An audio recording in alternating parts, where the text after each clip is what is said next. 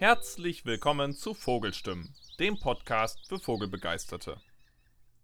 Hallo, liebe Hörerinnen und liebe Hörer. Und herzlich willkommen zum zweiten Teil unseres Schottland-Specials.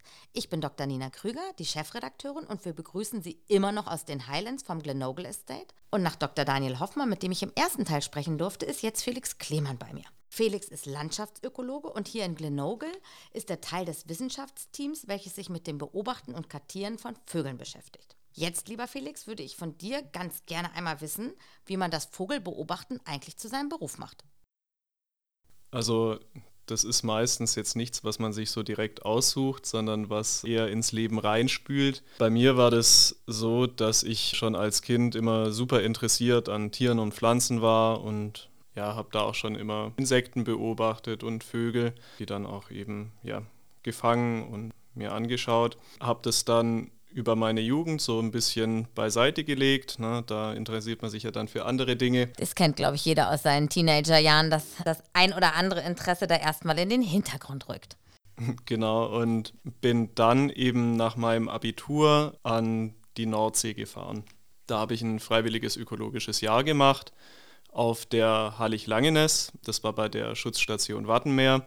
Das ist sehr zu empfehlen übrigens, also war eine, eine ganz tolle Zeit. Ne? Das ist ein Naturschutzverein. Und dieser Naturschutzverein, der kümmert sich dort so ein bisschen um das Habitatmanagement. Die machen die Besucherbildung, ne? also da kann man dann Wattexkursionen bei denen machen, die machen die Vogelkartierung und ja, Robbenmonitoring, Salzwiesenmonitoring, ganz viele tolle verschiedene Sachen. Und da bin ich dann eben ein Jahr lang hin und habe dort mit einem Team junger, netter Leute ein Seminarhaus geleitet und eben auch diese Vogelkartierung zur Aufgabe gehabt. Was ist da die Aufgabenstellung? Was fragt man sich da? Wozu kartiert man die Vögel? Also das Wattenmeer ist einer der wichtigsten, also oder eines der wichtigsten Rastvogelgebiete hm, Europas. Da gibt es ganz viele Zugvogelarten, die das eben zur Nahrungsaufnahme auf ihren Wanderungen nach Afrika, äh, in die Wintergebiete oder jetzt in die skandinavischen Länder, Brutgebiete dann nehmen. Also da gibt es dann so Salzwiesen, wo die äh, Gänse überwintern und in diesen Schlickflächen ganz viele ja, Wartvogelarten, die dort ja, nach Muscheln und Schnecken und Würmern suchen. Und wir wollen eben wissen, wie groß sind die Bestände, verändern sich die Bestände und wie sind die zusammengesetzt. Ne? Also das sind die Zugvögel. Und dann haben wir dort auch noch ganz viele tolle Brutvogelarten, die dort in Kolonien brüten, wie Möwenkolonien oder Seeschwalbenkolonien mit seltenen Arten wie der Zwerg- oder Brandseeschwalbe, wo auch die Brutbestände und auch der Bruterfolg untersucht werden. Das war für mich so das erste Mal, dass ich wirklich mit Ornithologie in Kontakt gekommen bin. Und das hat mich einfach gepackt. Macht super viel Spaß, ne? man kann es überall machen. Ne? Also die, die Vögel, die sind im Garten, im Wald, an der Uni, auf der Arbeit. Man kann vom Klo aus kann man Vögel beobachten, wenn man sich, äh, wenn man sich mh, hm, mit den Gesängen auch beschäftigt. Also ich habe ohne Spaß viele Freunde, die haben eine sogenannte Klo-Liste, also eine Liste an Vogelarten, die sie auf dem Klo gehört haben mit offenem Fenster. Ah, das ist ein schöner Fun-Fact für unsere Hörerinnen und unsere Hörer. Vielleicht haben Sie auch eine Klo-Liste. Sollten Sie eine Klo-Liste haben, dann lassen Sie uns doch wissen, welche Arten Sie aus Ihrem Badezimmerfenster hören können. Genau, also es gibt dann so verschiedene Listen und ja, es, ist, es, es hat auch so ein bisschen was von, von Pokémon. Also wer schon mal Pokémon gespielt hat, ne, man muss seltene Arten finden, verschiedene Arten sammeln und der, der die meisten Arten zusammen hat, ist halt cooler als die anderen. Aber ja, das, also das hat so angefangen und eines Tages habe ich dann einen Gast in unserem Seminarhaus gemacht und habe ja selber noch gar nicht gewusst, was möchte ich beruflich machen. Ne? Das war ja mein freiwilliges ökologisches Jahr. Gerade diese Passion für die Vögel wieder entdeckt. Und der meinte dann, ja, er verdient sein Geld, damit Vögel zu beobachten. Ne? Und er ist Landschaftsökologe. Und das war für mich der Moment, wo ich mir dachte, ja, gibt ja eigentlich nichts Besseres, als für äh, das Vögelbeobachten dann auch noch Geld zu bekommen. Und habe ihn gefragt, was hast du studiert? Meinte er, ja, ich habe einen Bachelor in Biodiversität und Ökologie in Göttingen gemacht. By the way, sehr empfehlenswert, also toller Studiengang. Ja, dann dachte ich mir, cool, dann mache ich das doch auch. Habe mich in Göttingen beworben, habe da auch eine Annahme gekriegt und bin dann dorthin, um zu studieren. Dort habe ich dann auch super viel über ja, verschiedene ökologische Themen gelernt, also Evolutionsbiologie, Ökologie, Artentstehung und auch so diese globalen Stoffkreisläufe und auch diese Problematiken, mit denen wir derzeit sehr stark konfrontiert sind, ne? Klimakrise, Biodiversitätskrise und habe mich im Rahmen meines Studiums auf diese ökologischen Themen spezialisiert und meine ornithologischen Kenntnisse weitergeführt.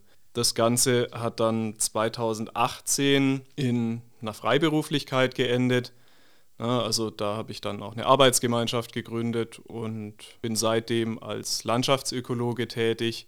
Und da machen wir ganz viele verschiedene Sachen, also von Forschungsprojekten, also ökologischen Forschungsprojekten über ja, Gutachten im Infrastrukturbereich, Naturschutzprojekten, Monitoring und auch Beratung im Land- und Forstwirtschaft. Das klingt ja spannend. Und kommen die Leute dann auf dich zu und sagen, hey, wir würden gerne wissen, welche Vogelarten sich in unserem Forst befinden oder in unserem wie auch immer genutzten Gebiet? Oder bewirbst du dich da auf Ausschreibungen? Wie kommst du an die Projekte, die du machst? Mm, das ist ganz unterschiedlich. Also bei den Infrastrukturvorhaben, da bin ich meistens in Kooperation mit anderen Planungsbüros, äh, bei denen ich mich teilweise initiativ beworben habe oder die auch auf mich zugekommen sind.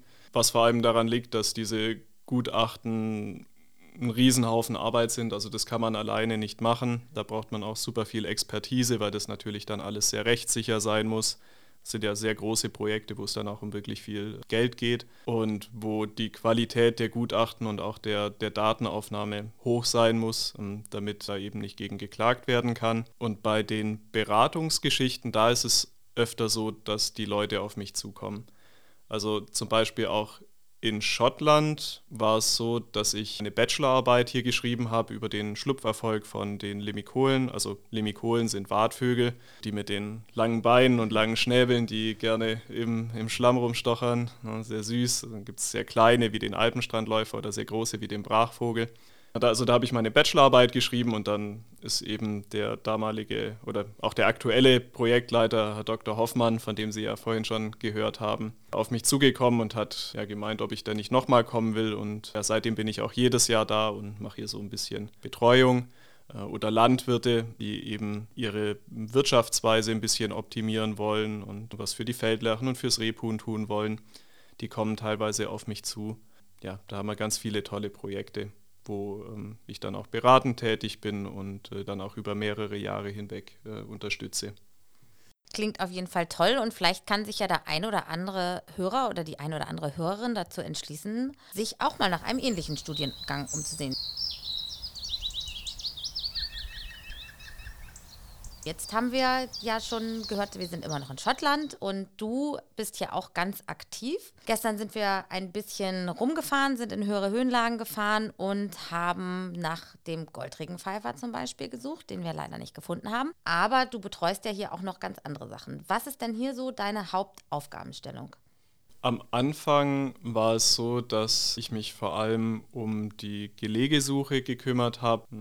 Es gibt hier verschiedene Aufgaben, die wir vor Ort durchführen müssen. Also zum einen werden die Gelege gesucht, punktverortet und dann mit einer Wildkamera ausgestattet.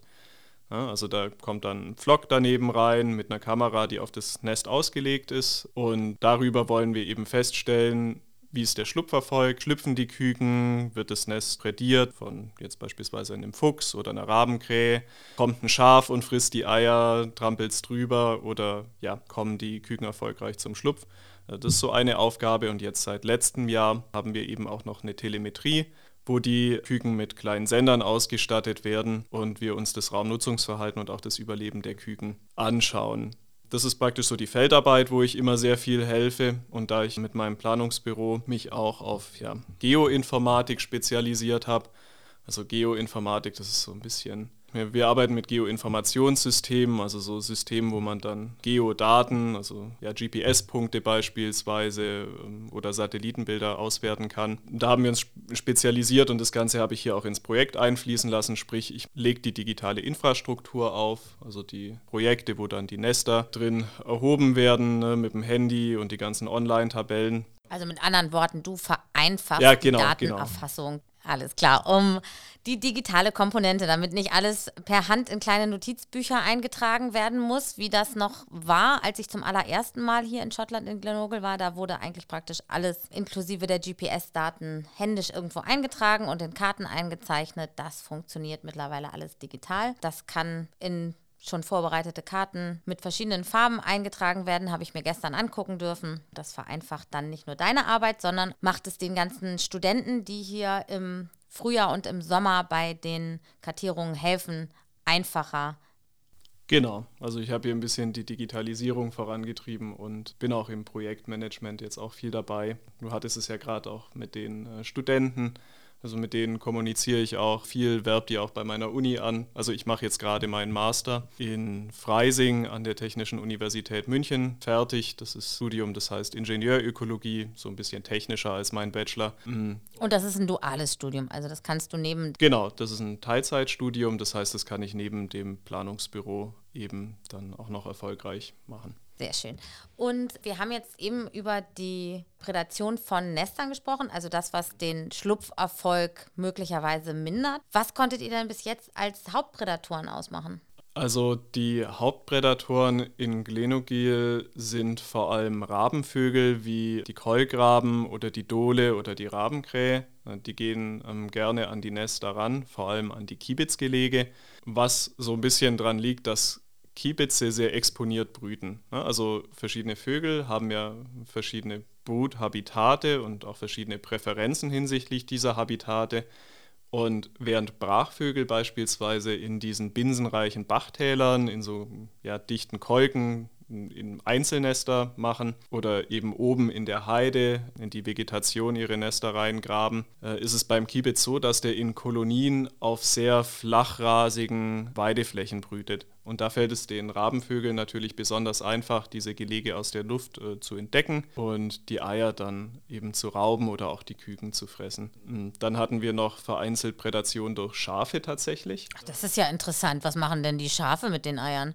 Die fressen die.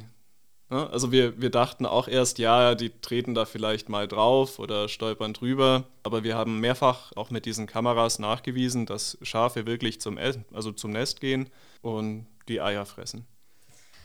Ja, das sind Dinge, die mit Sicherheit nicht jeder wusste. Ich auch nicht. Mir ist das ganz neu, dass Schafe sich gerne mal ein Rührei zum Frühstück gönnen.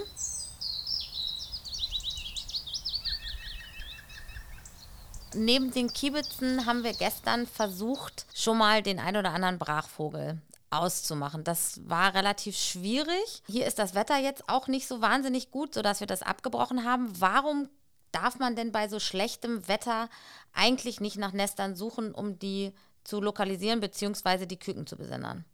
Das liegt daran, dass die Küken besonders in den ersten Tagen super kälteempfindlich sind. Ne? Also die sind dann noch ganz klein und ähm, haben sehr wenig Masse, haben auch einen super hohen Energieumsatz. Das heißt, die verbrauchen auch brutal viel Energie, müssen ständig kleine Insekten fressen. Also Insektenverfügbarkeit auch ein ganz wichtiges Thema. Und da ist es so, dass wenn das Wetter schlecht ist, also vor allem feucht und kühl und windig, das ist ein großes Problem, dann verkühlen die ganz schnell. Jetzt ist es so, dass die Elternvögel, wenn das Wetter so schlecht ist, die Küken hudern. Sprich, die setzen sich so ein bisschen über die Küken drüber, breiten die Flügel aus und plüschen ihr Bauchgefieder auf, damit es die Küken auch schön warm und windgeschützt haben. Und dieser Schutz wird eben aufgegeben, wenn wir auf die Flächen gehen. Ne? Also weil die Elternvögel dann auffliegen und warnen und ne, die versuchen uns dann von den Flächen zu vertreiben und tun so, als seien sie verletzt, damit wir von den Küken weggehen ähm, und dem Altvogel hinterherjagen. Und während dieser Zeit werden die Küken dann feucht und es kann dann äh, dazu führen, dass sie eben sterben. Weshalb wir nur bei gutem Wetter auf die Flächen gehen. Also bei Nieselregen, da halten wir uns nicht mal in der Nähe von den Brutgebieten auf. In diesem Jahr scheint es ja zumindest in Deutschland doch erstmal nasser, feuchter und etwas kälter zu sein. Kann man das hier auch sagen? Ist, ist hier die Witterung auch etwas zurückhaltender noch im Frühjahr, als sie das in den letzten Jahren war? Das würde ich gar nicht unbedingt sagen. Also das Wetter hier in Glenogil ist sowieso ein bisschen kühler und äh, durchmischter als in Deutschland. Und klar, wir hatten jetzt die letzte Woche auch mal eine, eine Schlechtwetterphase, aber hier ist ja noch nicht mal der Laubaustrieb völlig durch. Ne? Also ich meine, die Buchen, die, die schieben noch nicht mal die Blätter und meines Empfindens nach ist äh, das jetzt kein ungewöhnliches Wetter hier für, für die Landschaft und für die Jahreszeit. Also glaubst du, dass wir in diesem Jahr hier einen ähnlich guten Schlupferfolg und Überlebenserfolg der Küken erwarten können wie in den Jahren zuvor? Das hoffen wir.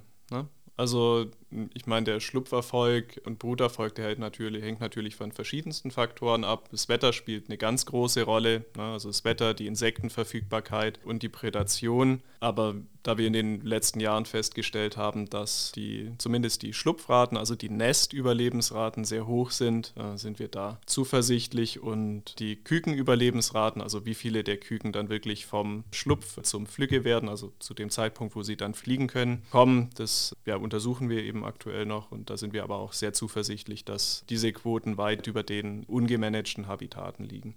Das haben wir ja schon von Dr. Hoffmann gehört, dass hier das Besondere an dem Glenogle Estate ist, dass hier ein ausgesprochenes Prädatorenmanagement stattfindet und ebenso auch ein Habitatmanagement. Also das heißt, dass die Flächen extensiv beweidet werden durch Schafe und auch partiell niedergebrannt werden in kleinparzelligen Teilen, um die Regeneration dieser Heideflächen zu fördern.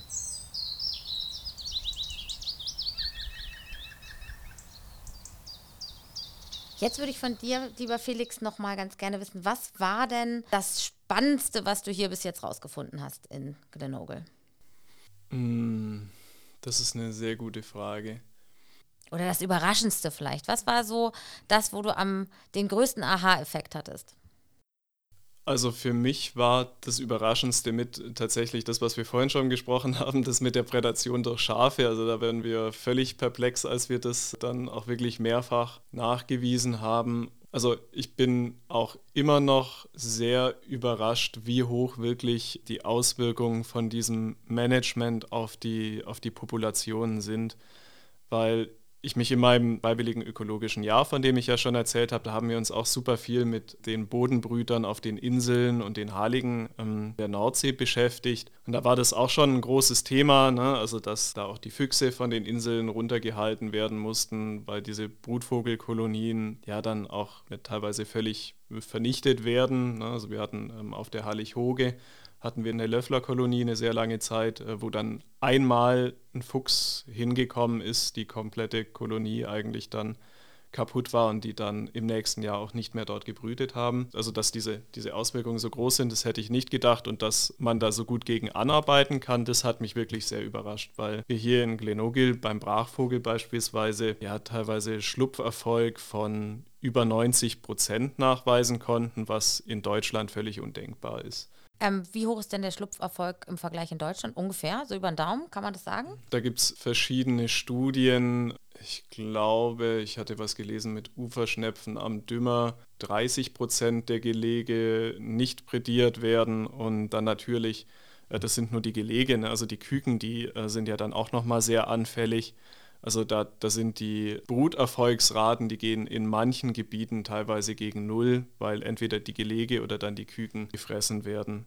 Was ja auch ein strukturelles Problem ist. Ne? Also es gibt einfach zu wenig Habitate, die geeignet sind, sprich in den Paarhabitaten, da konzentriert sich das dann und da ist die Wahrscheinlichkeit, durch einen Predator da erwischt zu werden, natürlich dann auch deutlich höher.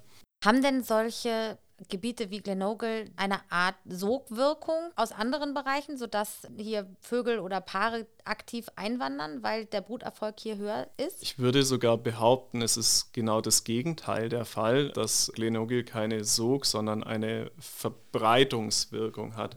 Also es gibt da in der Ökologie gibt es so das Konzept von Source und Sink Populations, also Quell- und Auffangpopulationen. Sprich, es gibt Populationen, wo der Bruterfolg so hoch ist, dass die Jungvögel im Habitat selbst keine freien Reviere mehr finden und dann in die Umgebung abwandern und sich neue Habitate erschließen.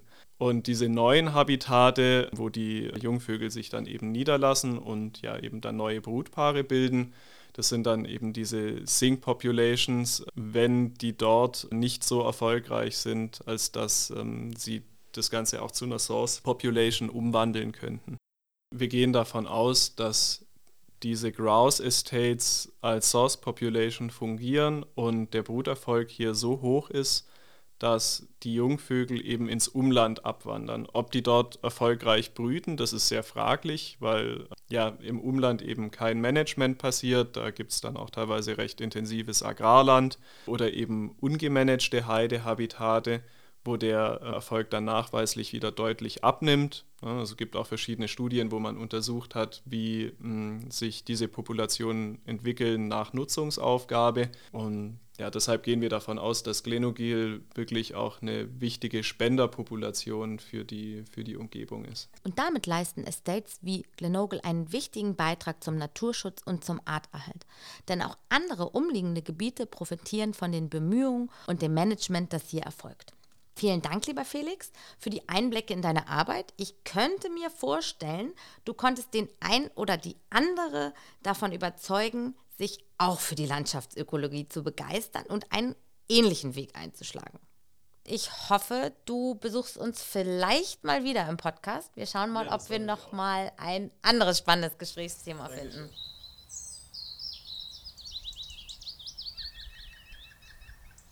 Und jetzt begrüße ich Paul Gründer. Er ist einer der Studenten, die hier bei den Erfassungen mitwirken und er beschäftigt sich dabei insbesondere mit dem Bruterfolg des Kiebitz. Hallo Paul, erzähl uns doch mal, was du eigentlich genau studierst und was du hier den lieben langen Tag so treibst. Ja, hallo Nina. Ich bin Paul, ich studiere Forstwirtschaft in Göttingen und bin gerade hier in Schottland, um für meine Bachelorarbeit die Daten zu erheben aber auch, weil es mir sehr viel Spaß macht an sich. Das ist ja spannend. Also du studierst Forst. Hier gibt es ja ganz wenig Bäume. Was macht denn ein Forststudent in Schottland? Forst ist ja nicht nur, ähm, sind ja nicht nur Bäume. Forst beschäftigt sich auch mit viel, äh, viel mit den Tieren und so und dem Brutverhalten und dem Bruterfolg von Kiebitznids in dem Fall zum Beispiel. Und äh, das untersuchen wir hier und versuchen quasi zu beweisen oder herauszufinden, ob die Jagd die ja im Forst auch eine große Rolle spielt, eine positive Auswirkung auf den Bruterfolg von bestimmten Wiesenbrütlern hat. Und genau deswegen bin ich hier und schreibe darüber meine Bachelorarbeit. Ah, alles klar. Also du beschäftigst dich mit den Kiebitzen und genauer gesagt mit dem Bruterfolg von Kiebitzen. Genau. Wie lange bist du denn schon hier? Bin jetzt ungefähr zwei Wochen hier. Bisschen weniger, aber ungefähr zwei Wochen. Und ich habe gehört, du bleibst ja auch noch eine ganze Zeit. Und wir sind schon zusammen, ja, zwei Tage lang durch die Gegend gefahren und haben nach Kiebitznestern gesucht. Was ist da die genaue Fragestellung? Warum suchen wir die Nester denn immer wieder auf? Man will ja ungefähr einen Zeitverlauf haben. Also man schaut sich erstmal an, wie viele Eier sind zu einem bestimmten Zeitpunkt im Nest und oder wie verändert sich äh, die Eieranzahl im Verlaufe der Zeit. Und dann kann man halt schauen, ob das, also welche Gründe das hat, ob das einfach irgendwie Prädatoren sind, die da das Nest geraubt haben oder ob der Kiebitz das Nest aus anderen bestimmten Gründen verlassen hat und nochmal neu gebrütet hat oder sowas. Und ähm, schaut halt einfach, wie lange das dauert und wann die Eier ungefähr schlüpfen. Ah, alles klar. Wie genau beobachtet ihr denn, was mit den Nestern passiert? Also welche Methode nutzt ihr? Du kannst ja nicht den ganzen Tag da sitzen und die ganze Nacht und warten, dass irgendwas passiert. Genau, also wir schauen uns ja nicht nur Kiebitze an, sondern auch Brachvögel und Auslandfischer zum Beispiel. Und bei den Vögeln haben wir nicht so viele Nester, deswegen können wir da sehr viele Wildkameras auch anbringen. Sind dann ungefähr in zwei bis drei Metern Entfernung vom Nest angebracht, damit die, die Brutvögel auch nicht stören. Und da werden die SD-Karten dann alle drei bis vier Tage, vielleicht auch ein bisschen länger, äh, ausgewertet und eingespeichert und neue SD-Karten eingefügt. Ah, alles klar. Stört das die Vögel denn überhaupt nicht, wenn du da alle paar Tage hingehst und an der Kamera rumfummelst und dich dem Nest näherst? Oder hat das auch einen Einfluss? Ja, man sollte schon aufpassen, dass man da jetzt nicht allzu lange sich um das Nest herum befindet. Also gerade bei schlechtem Wetter, wenn es halt besonders nass und kalt ist, dann sollte man da sich nicht zu lange aufhalten, weil die Eier schnell auskühlen. Beziehungsweise wenn die Eier geschlüpft sind und dann die Küken da sich befinden, die Küken da auch erfrieren können zum Beispiel. Aber wenn man sich beeilt und, sage ich mal, nicht länger als 10 Minuten sich um das Nest aufhält, dann sollte das kein Problem sein. Gestern, als wir unterwegs waren, haben wir ja einige Küken entdeckt und haben die eingefangen und haben da kleine Sender draufgeklebt. Auf die Küken mit ganz speziellem Kleber. Also da braucht sich keiner Sorgen machen. Da wird nicht der handelsübliche Uhu für verwendet, sondern es gibt extra Hautkleber, mit dem so ganz ultraleichte kleine Sender auf die Küken geklebt werden. Was wird denn dabei untersucht? Da versucht man einfach jeden Tag die Küken mit den Sendern wiederzufinden mit einem Telemetriestab und die Position sich einzuspeichern und zu gucken auch, wie viele Küken haben jetzt überlebt aus dem Nest. Also es sind ja meistens vier Küken, die da schlüpfen. Also wie viele Küken haben überlebt, wie bewegen sich die Küken ähm, in einem Flächenraum und ob es sonst irgendwelche Anzeichen gibt, ob die Küken krank sind oder sonst irgendwas. Ah, das kann man auch sehen, wenn man einfach mit dem Telemetriestab in einiger Entfernung die Küken ausmisst, ob es denen gut geht? Nee, also man muss schon mit dem Telemetriestab die Küken finden. Also das ist ja ein kleiner Sender auf den Küken dann draufgeklebt. Und mit dem Telemetriestab kann man dann halt die Position relativ genau auf vielleicht so zwei Meter ungefähr genau orten, indem man sich dann immer näher auf die Küken drauf zubewegt und je stärker der Sender ausschlägt, desto besser weiß man, dass man nah am Küken dran ist. Ah, alles klar. Und da wird man wahrscheinlich auch auf das Wetter achten müssen, ne? weil wenn man die jetzt bei schlechtem Wetter die ganze Zeit durch die Gegend scheucht, dann tut denen das bestimmt auch nicht besonders gut. Ja, genau. Also gerade halt, wenn das Wetter schlecht ist, da sollte man dann sehen, dass man sich beeilt, dass man sich nicht zu lange da aufhält oder es halt ganz sein lassen, um die Küken nicht zu gefährden.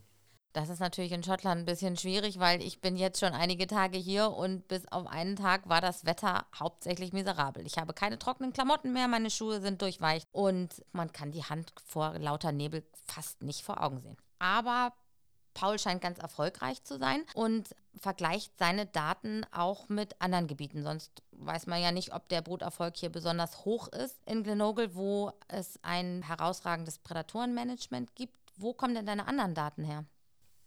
Ganz genau weiß ich das jetzt auch nicht, aber die anderen Daten kommen jedenfalls aus Gebieten, in denen nicht bejagt wird. Also die Arbeitshypothese ist ja im Prinzip, dass man beweisen will, dass der Bruterfolg zum Beispiel von den Birkhühnern hier in dem Gebiet höher ist als in Gebieten, in denen nicht bejagt wird, in denen es halt viele Prädatoren gibt. Und demzufolge vergleicht man dann eben die aufgenommenen Daten mit Daten aus Naturschutzgebieten, aus Schottland zum Beispiel, in denen halt keine Jagd stattfindet. Ja, da sind wir ja ganz gespannt, was da für Ergebnisse gibt. Wir haben in den Gesprächen vorher schon gehört, dass der Kiebitz hier einen deutlich höheren Bruterfolg schon in den letzten Jahren hatte. Zumindest laut der Beobachtung und auch, dass der Brachvogel hier sehr erfolgreich brütet.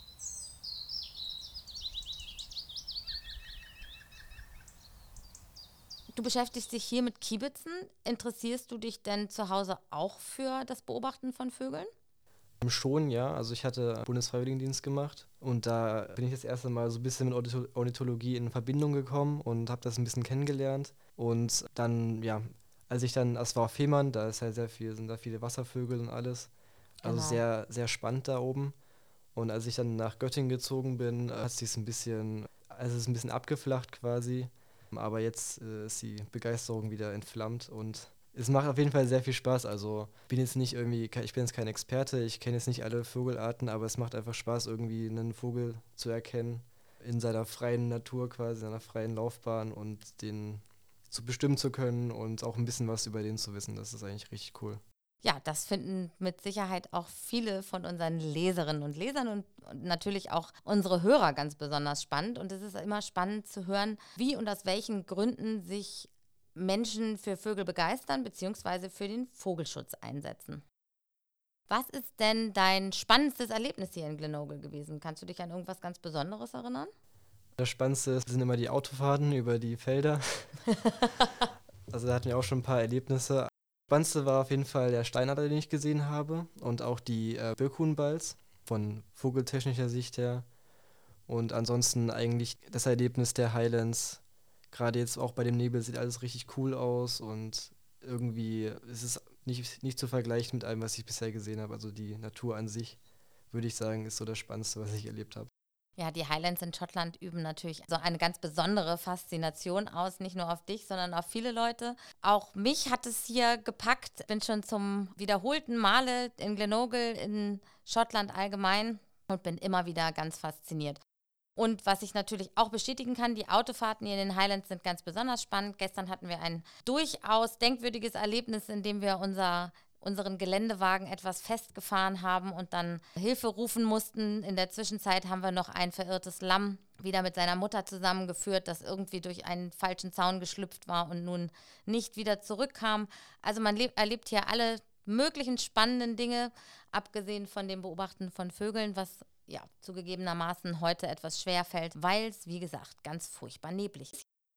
Wenn du jetzt deine Bachelorarbeit über den Kiebitz geschrieben hast, kannst du dir vorstellen, noch weitere Forschungsarbeiten im Zusammenhang mit Vögeln oder im Zusammenhang mit Bruterfolg bestimmter Arten durchzuführen? Also ich weiß jetzt nicht, ob ich forschen will an sich, aber ich könnte mir auf jeden Fall vorstellen, da in dem Bereich Ornithologie später auch noch zu arbeiten, Singvögel zu kartieren oder sowas. Das würde mir bestimmt richtig viel Spaß machen, aber ich weiß jetzt aktuell noch nicht, ob ich da auch in die Forschung einsteigen möchte. Gibt es denn in deinem Forstamtsstudium noch viele andere Studenten, die sich mit dem Beobachten von Vögeln oder der Ornithologie allgemein beschäftigen oder bist du da so ein bisschen der Exot? Nee, also Ornithologie ist ja auch mit Teil des Jagdscheins zum Beispiel und bei uns haben wir halt sehr viele den Jagdschein. Demzufolge kennen sich halt auch viele mit, sag ich mal, Entenvögeln zum Beispiel aus. Aber ich glaube, mit Wasservögeln jetzt an sich, ja, würde ich nicht sagen, dass ich der Einzige bin, aber das ist jetzt schon bisschen was Besonderes, würde ich sagen. Also, es haben ja auch schon vor mir viele hier in Schottland, äh, waren ja hier in Schottland zum Arbeiten, zwei Wochen oder so. Ja. Also, es ist nicht so, dass sich jeder Forstamtsstudent jetzt tatsächlich mit den heimischen Vögeln besonders gut auskennt oder sich dafür besonders interessiert, sondern man muss schon ein bisschen Fable dafür haben. Ja, also das gehört auf jeden Fall dazu. Also ist jetzt, finde ich, auch nicht so leicht, sich äh, die ganzen Vogelnamen zu merken und wie die aussehen und die zu erkennen. Also da muss man schon ein bisschen Spaß daran auch haben und sich damit ein bisschen mehr in seiner Freizeit damit beschäftigen. Wenn du jetzt mit deiner Bachelorarbeit fertig bist, was ist denn dein nächster Plan? Du bist ja mit deinem Studium quasi dann durch. Genau, also ich wäre dann bereit, um als Förster zu arbeiten und den Forstanwälter zu machen zum Beispiel. Ich könnte mir aber auch noch vorstellen, weiter zu studieren, Master im Forstbereich oder mal was ganz anderes. Auf der anderen Seite könnte ich mir aber auch vorstellen, noch einen Freiwilligendienst zu machen, an der Nordsee zum Beispiel, mit Vögeln und Brutkartierung und sowas. Oder ich suche mir einen Job als Kartierer im Bereich Ornithologie. Also da habe ich noch keine Entscheidung getroffen, aber ich versuche irgendwie meine, meine Vorlieben und alles da zu berücksichtigen und nichts zu forcieren, was sich ungut anfühlt für mich. Das klingt nach einem guten Plan. Wenn Sie ein Planungsbüro haben oder eine andere Idee, was Paul möglicherweise nach Fertigstellung seines Studiums machen könnte oder Sie auf Ihren Ländereien Brutvögel kartiert haben möchten, dann melden Sie sich doch bei uns. Wir leiten den Kontakt gerne weiter. Und jetzt bedanke ich mich ganz herzlich bei dir, Paul. Es war schön, dass wir hier gemeinsam unterwegs waren. Es war spannend, mit dir Auto zu fahren.